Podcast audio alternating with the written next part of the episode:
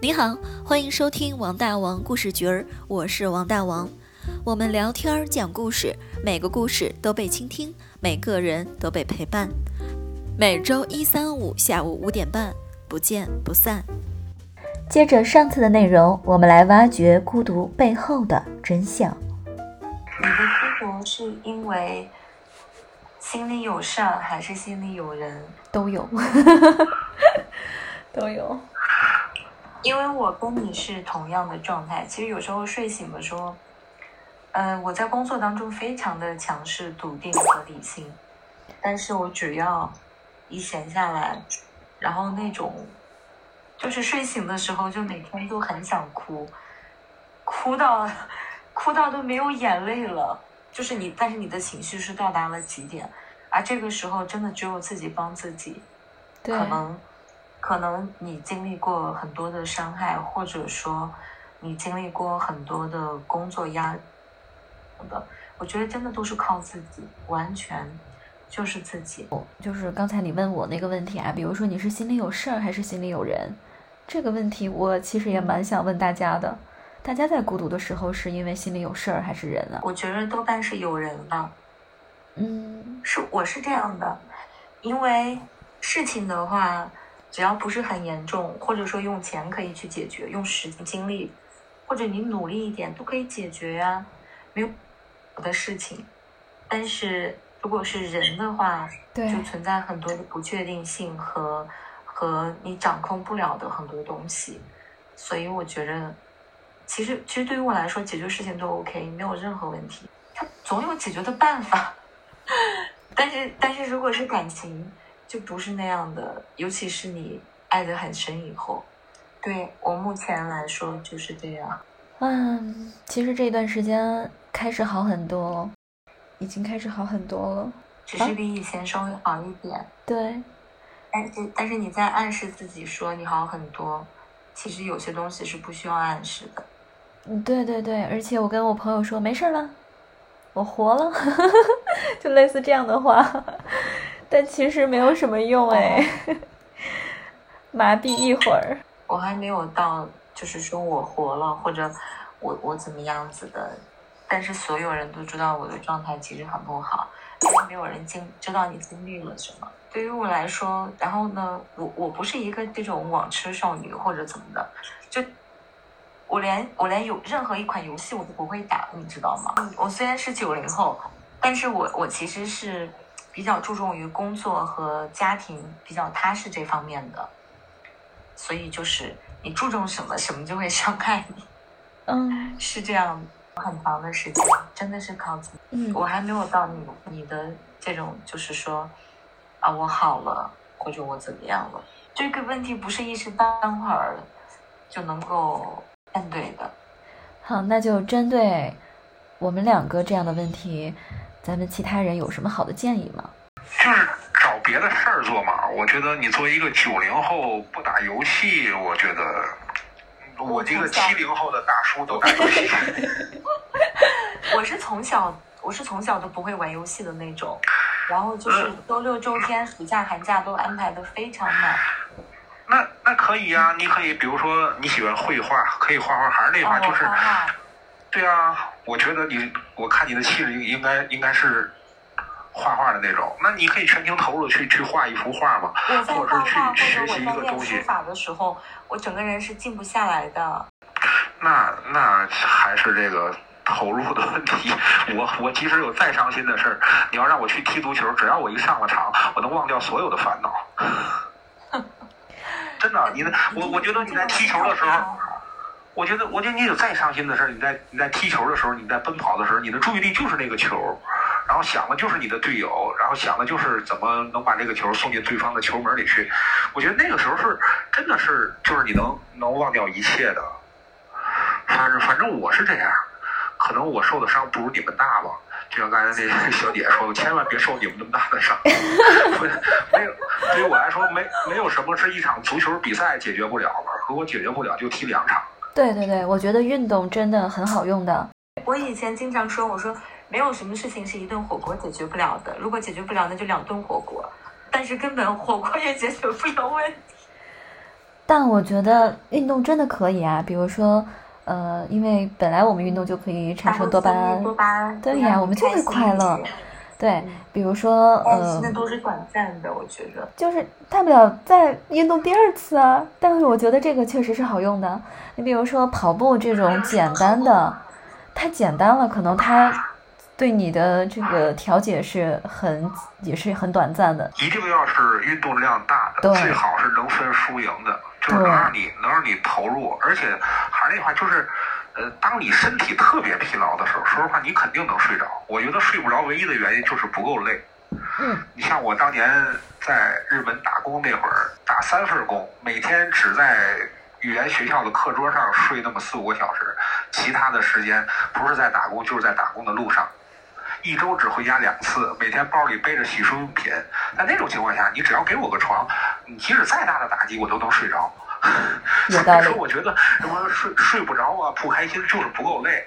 运动吧，找人运动，运动到就是你足够累了，走路都费劲的时候，你肯定能睡着。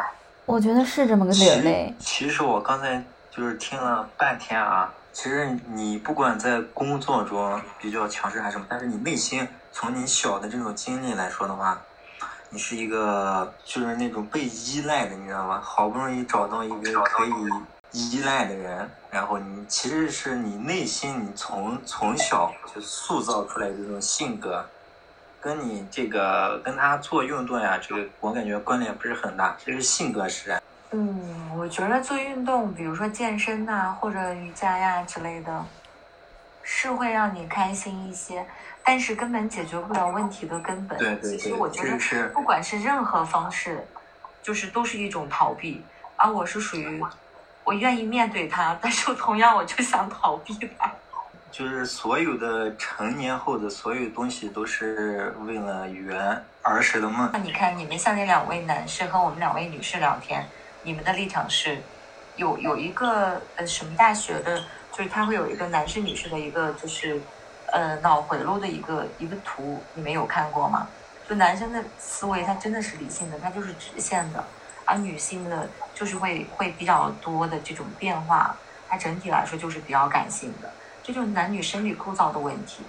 所以其实可能就像我们思维，我们每个人可能都在，嗯，讲自己的观点。他不是有一本书说男人来自火星，女人来自金星吗？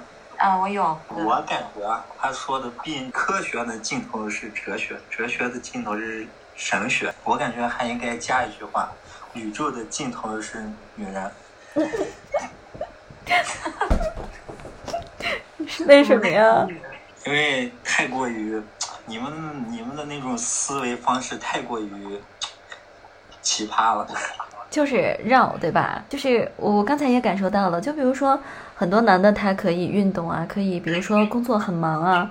当然，我觉得寂寞先生刚才说的，就整天我忙到都没有空回家。我觉得这种男女。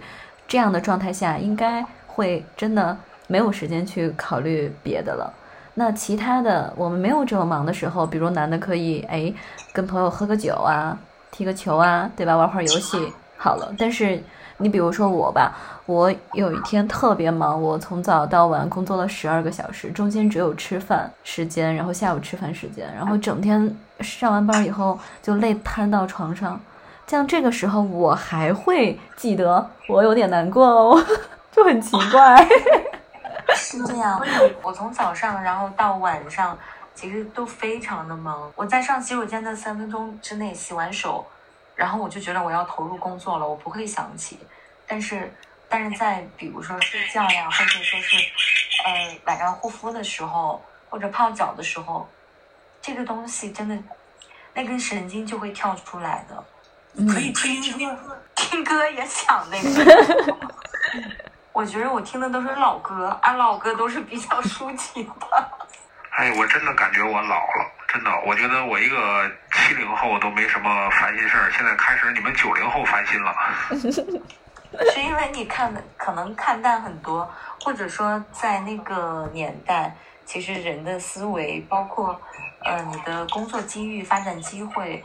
它并没有就是很很多的去被打开，嗯，其实你真的就是你经历的多了，你就会会会烦恼比较多，或者说你更是更是以一种格局比较大或者豁达的心态，可能就需要时间的积累。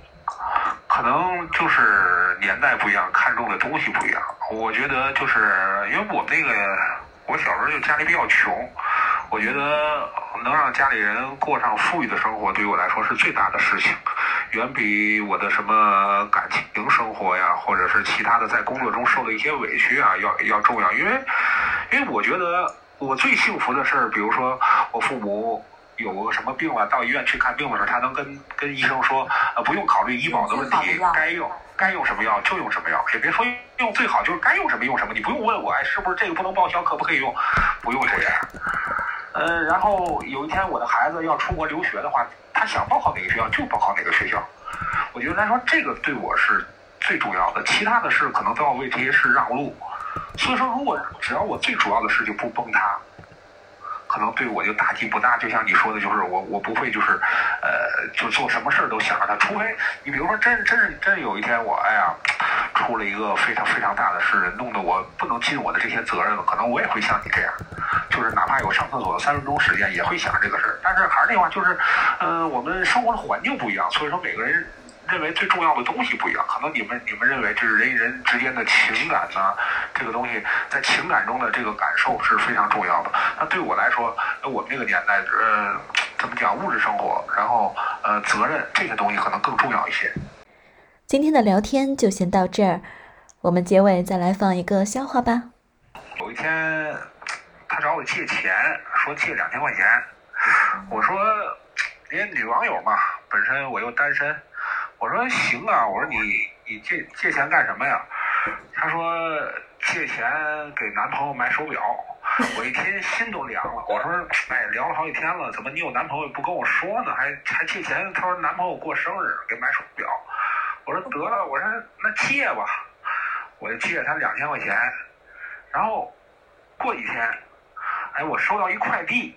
我一打开一看是一块手表，哎呦呵，我那个心呐，当时你是不知道乐开花了。我说哦，原来是这个意思，好，就是好开心呐，就那种。